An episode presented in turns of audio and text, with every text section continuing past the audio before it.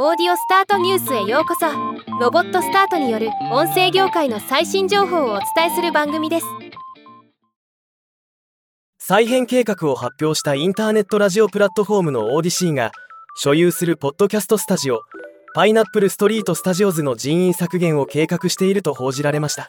今日はこのニュースを紹介します。 Pineapple Street Studio は2016年に BuzzFeed の元オーディオ部門責任者のジェナ・ワイス・バーマン氏と Longform の共同創設者マックス・リンスキー氏によって設立されたポッドキャストスタジオでブルックリンロサンゼルス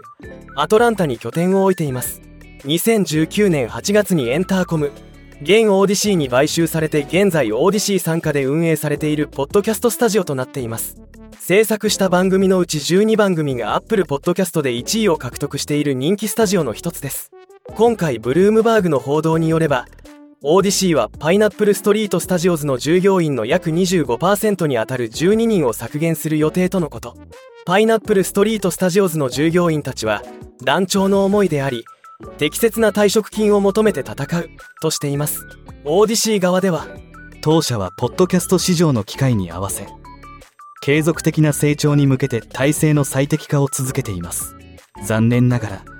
これは一部のチームの規模を縮小することを意味しておりパイナップルストリートスタジオズのスタッフの一部を削減するという難しい決断を下しました。